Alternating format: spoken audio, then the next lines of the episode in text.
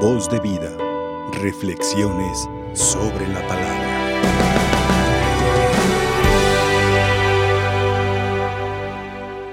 Al final del Evangelio, hermano, escuchamos cómo, ¿verdad? El Señor dice que somos dichosos. Dichosos ustedes porque muchos profetas y muchos justos desearon ver lo que ustedes ven y no lo vieron, oír lo que ustedes oyen y no lo oyeron. Yo creo que nosotros somos contados también dentro de esos dichosos y debemos dar gracias a Dios por esa oportunidad que Él nos da, no solamente de estar en su presencia, en su casa, sino de escuchar su palabra y que esta palabra se nos explique, se nos revela. Dice el Evangelio de este día, que los apóstoles se les acercan a Jesús y le cuestionan. Dice, ¿por qué les hablas en parábola? Como diciéndole al Señor, no te están entendiendo lo que tú le estás diciendo.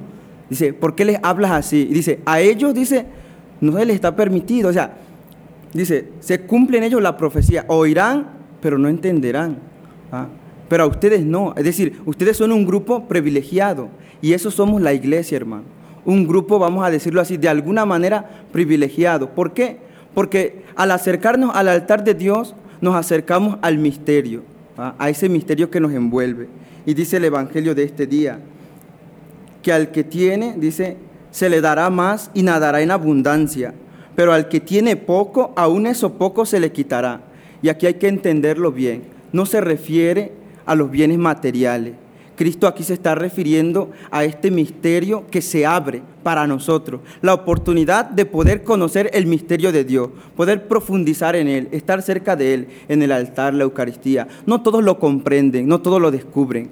Nosotros somos dichosos, porque a nosotros se nos ha concedido poder descubrir ese misterio. Es el tesoro escondido que se encuentra en el altar y que pocos se atreven a reconocerlo. Y entonces dice, y al que tiene se le dará y nadará en abundancia. Nadaremos en abundancia, hermanos, en la medida en que abramos nuestro corazón. Cuando nosotros cerramos nuestro corazón a la palabra de Dios, a veces venimos a la iglesia y hacemos nada más la finta de que venimos y como que oímos. Pero a veces va el testimonio de vida, no nos acompaña, no nos ayuda.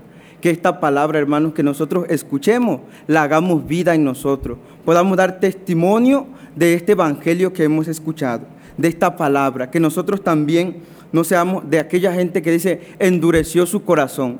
No, al contrario, dice, decía la aclamación de hoy, y es muy bonito. Te doy gracias, Padre, Señor del cielo y de la tierra, porque has revelado los misterios del reino a la gente sencilla.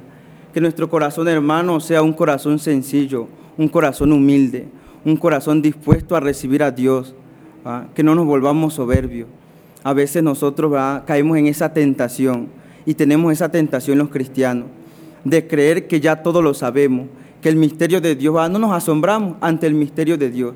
Y a veces nuestro corazón se vuelve soberbio y una persona soberbia, hasta lo vemos en nuestra sociedad, una persona soberbia no cae bien.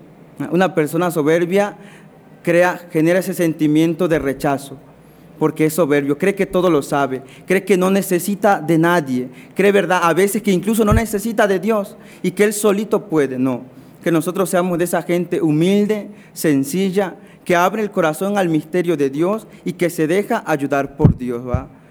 A veces nosotros nos hemos encontrado ¿no? con personas soberbias y decimos, como que este no, no nos cae muy bien, ¿va? No, cae, no es como muy aceptado. ¿Por qué? Por la misma soberbia. Y si nos preguntamos nosotros, ¿va? ¿Conocemos gente soberbia? No sé, cada uno va a se preguntará. Y si no la conocemos, puede ser que a lo mejor nosotros seamos los soberbios. Entonces hay que pedirle al Señor un corazón humilde, sencillo, que estemos dispuestos a abrir el misterio de Dios, conocerlo en profundidad. Que así sea, hermano. Amén. Voz de vida, reflexiones sobre la palabra.